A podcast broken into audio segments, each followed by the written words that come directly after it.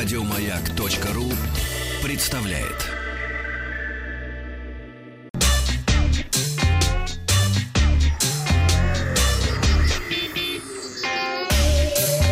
Страна транзистория.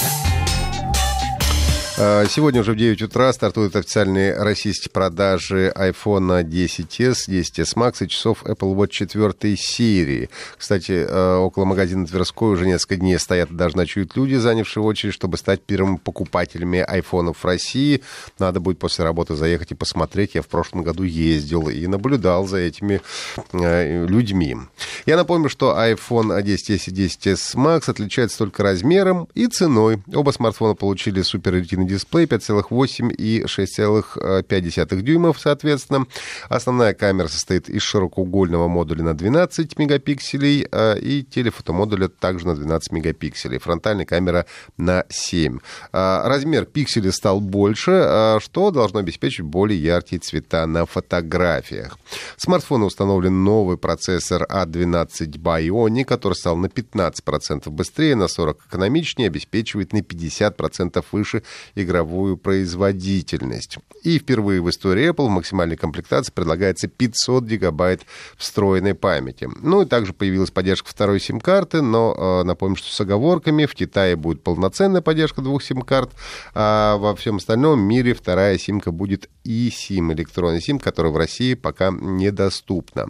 Цена на новый iPhone стартует с 88 и 97 тысяч рублей соответственно. Третья модель iPhone, iPhone 10R с LCD-экраном появится в продаже 26 октября. Ну, а у обновленных Apple Watch 4 серии задняя панель из керамики и сапфирового стекла. Часы примерно при таком же размере, как у предшественников, получили дисплей на 30% больше.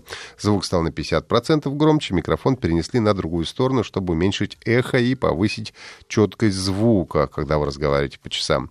Также э, новые циферблаты подоспели, электрический датчик сердечной активности и водонепроницаемость на глубине до 50 метров. Можно будет выбирать из двух размеров 40 и 44 миллиметра по цене 32 и 34 тысячи. Соответственно, напомню, что российские продажи стартуют сегодня в 9 часов утра.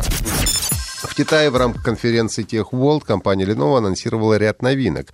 В частности, глава китайского подразделения Lenovo Лю Цзюнь продемонстрировал новый флагманский смартфон э, Z5 Pro. Показанный образец имеет минимальные рамки со всех сторон экрана.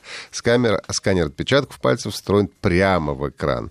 Э, он получит конструкцию слайдера, когда фронтальная камера будет появляться из-под экрана. Э, эта конструкция немного напоминает Oppo Find X, только у него смещается не экран, а выезжает блок камеры камер.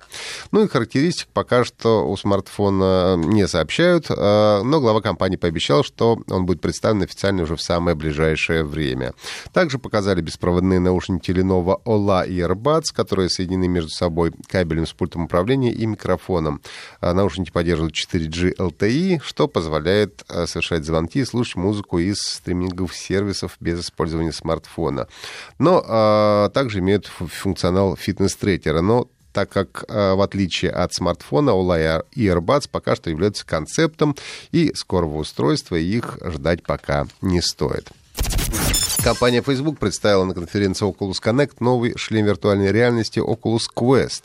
По словам представителей Facebook, это первый полностью автономный шлем компании с шестью степенями свободы.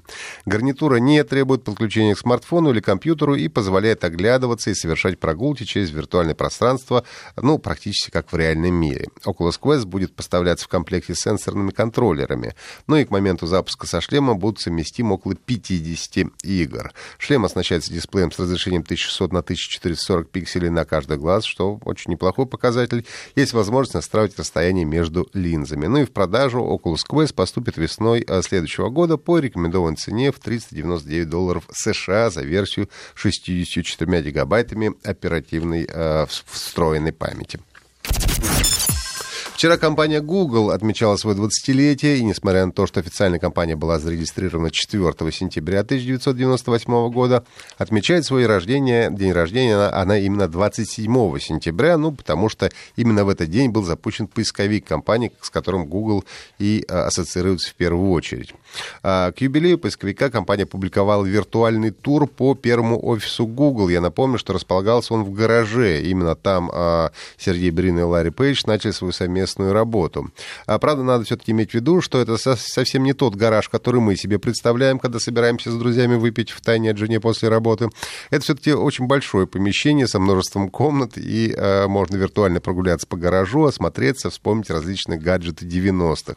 Ну, а также на специальной странице э, можно узнать историю самых популярных запросов поисковика за последние 20 лет.